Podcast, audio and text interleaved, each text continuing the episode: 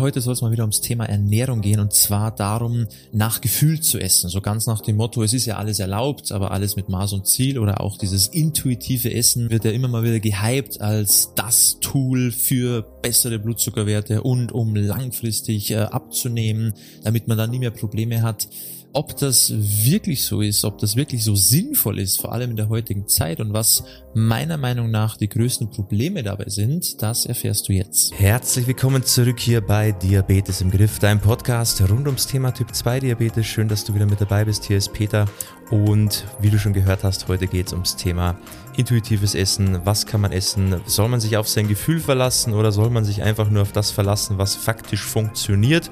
Spannende Sache, weil sich viele da in dem Thema Ernährung immer verlieren und alles Mögliche ausprobieren im Laufe der Zeit und merken, es funktioniert einfach nichts. Und wir schauen uns jetzt mal an, was es denn damit auf sich hat, warum dieses ganze intuitive Essen nach Gefühl essen einfach nicht funktionieren kann, für die meisten zumindest.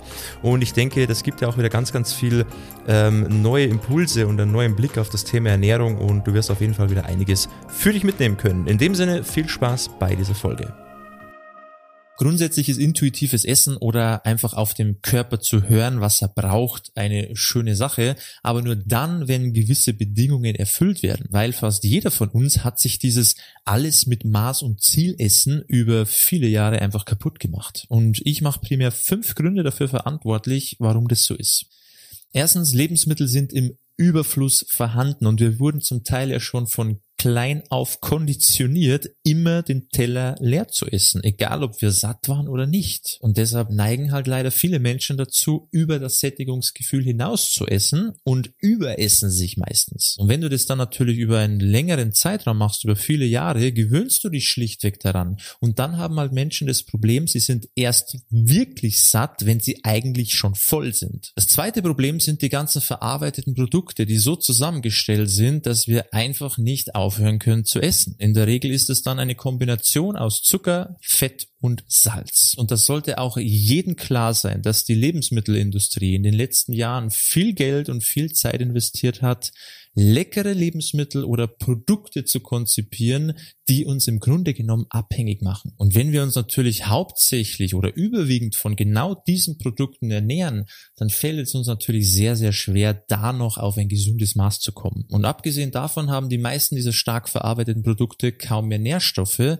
was dann zum sogenannten Hidden Hunger führen kann. Hidden Hunger oder auch verborgener Hunger bedeutet einfach nur eine chronische Unterversorgung von Nährstoffen, obwohl genügend gegessen wird. Nur halt das Falsche. Und das kann unter anderem natürlich Heißhunger fördern, was eigentlich intuitives Essen oder auf den Körper zu hören so gut wie unmöglich macht. Drittes Problem, Essen gegen negative Gefühle. Essen hat ja heutzutage nicht nur mehr was mit Sättigung zu tun, sondern für viele ist es mittlerweile einfach nur eine Kompensation für schlechte Gefühle. Und wenn das eben schon sehr tief in unser Verhalten verankert ist, dann ist eigentlich dieses intuitive Essen genau das, was wir definitiv nicht tun sollten. Das wäre ja nur die Bestätigung, dass unser Verhalten in solchen Situationen die richtige Entscheidung ist. Ich fühle mich schlecht und meine Intuition sagt mir, dass ich Süßigkeiten essen soll, damit ich mich wieder besser fühle.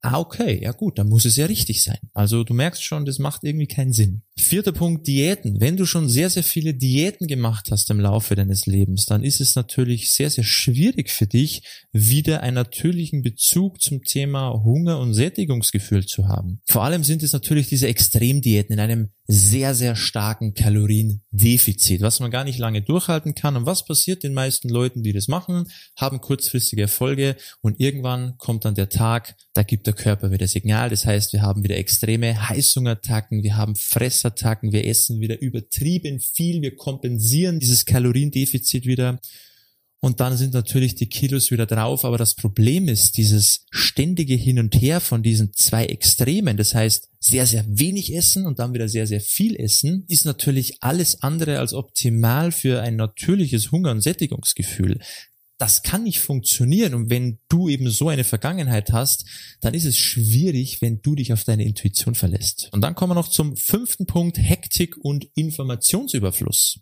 Sich fürs Essen mal Zeit zu nehmen, ohne Ablenkung, ist eher bei den wenigsten der Fall. Meistens wird er immer irgendwie zwischendurch gegessen oder es läuft irgendwo die Glotze oder man schaut im Handy irgendwas, aber wirklich mal Ruhe zu haben beim Essen, sich aufs Essen zu konzentrieren, ist sehr, sehr selten geworden. Und dann auch noch zu erwarten, dass dein Körper Signale wie zum Beispiel Sättigung richtig wahrnehmen kann, ist schon sehr optimistisch. Und vor allem als Typ 2 Diabetiker ist ja deine Wahrnehmung für Hunger und Sättigung alleine schon durch die ständigen Blutzuckerschwankungen in Mitleidenschaft gezogen. Also du merkst schon nach Intuition oder Gefühl zu essen, gerade wenn du merkst, ich habe nicht nur eins von diesen Problemen, sondern auch mehrere dieser Probleme, dann ist das vielleicht für dich nicht unbedingt der sinnvollste Weg. Aber jetzt bitte nicht falsch verstehen, wenn du keins von diesen Problemen hast, kann das eine vernünftige Herangehensweise sein, spricht überhaupt nichts dagegen.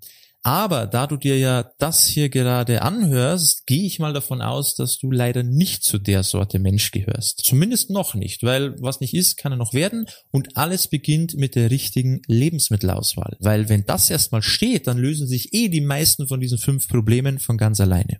Und wenn du dabei Hilfe brauchst, wenn du eben gerade im Bereich Ernährung noch überhaupt keinen Plan hast, wenn es die letzten fünf, zehn, zwanzig Jahre nicht funktioniert hat und du auch davon ausgehst, dass es wahrscheinlich die nächsten 10, 15 Jahre nicht funktioniert und du auch keine Lust mehr hast, immer wieder zu scheitern und es endlich mal in den Griff bekommen möchtest, weil zum Beispiel auch schon Krankheiten entstanden sind dadurch, wie Typ 2 Diabetes, vielleicht Bluthochdruck, erhöhte Cholesterinwerte, so die Klassiker, sage ich mal, in der westlichen Bevölkerung, dann kümmere dich darum. Du musst es nicht alleine machen, hat auch niemand gesagt. Du kannst dich mal gerne bei uns melden. Schau einfach auf www.peterseidel.com. Schau dich mal um, was wir machen, wie wir das machen und dann trag dich gerne mal für das kostenlose Beratungsgespräch ein. Dann kann ich dir mal erzählen, wie wir dir dabei helfen könnten, das Ganze in den Griff zu bekommen, auf was du achten musst, wie wir die Sache vielleicht auch gemeinsam angehen könnten, was richtig ist, was falsch ist, was du noch optimieren müsstest, damit es funktioniert und dann denke ich, bekommst du das auch in den Griff und musst dich da nicht die nächsten Jahre noch quälen mit irgendwelchen komischen Selbstversuchen, die dann wieder nur ins Leere führen. Weil das ist schade, das muss nicht sein, geht ja schließlich um die eigene Gesundheit. Also wenn das was ist für dich, trag dich gerne ein, würde mich freuen, bald von dir zu hören. Und ansonsten hoffe ich, du konntest wieder ein bisschen was mitnehmen und du bist beim nächsten Mal wieder mit dabei. Und bis dahin, beste Gesundheit. Ciao, dein Peter.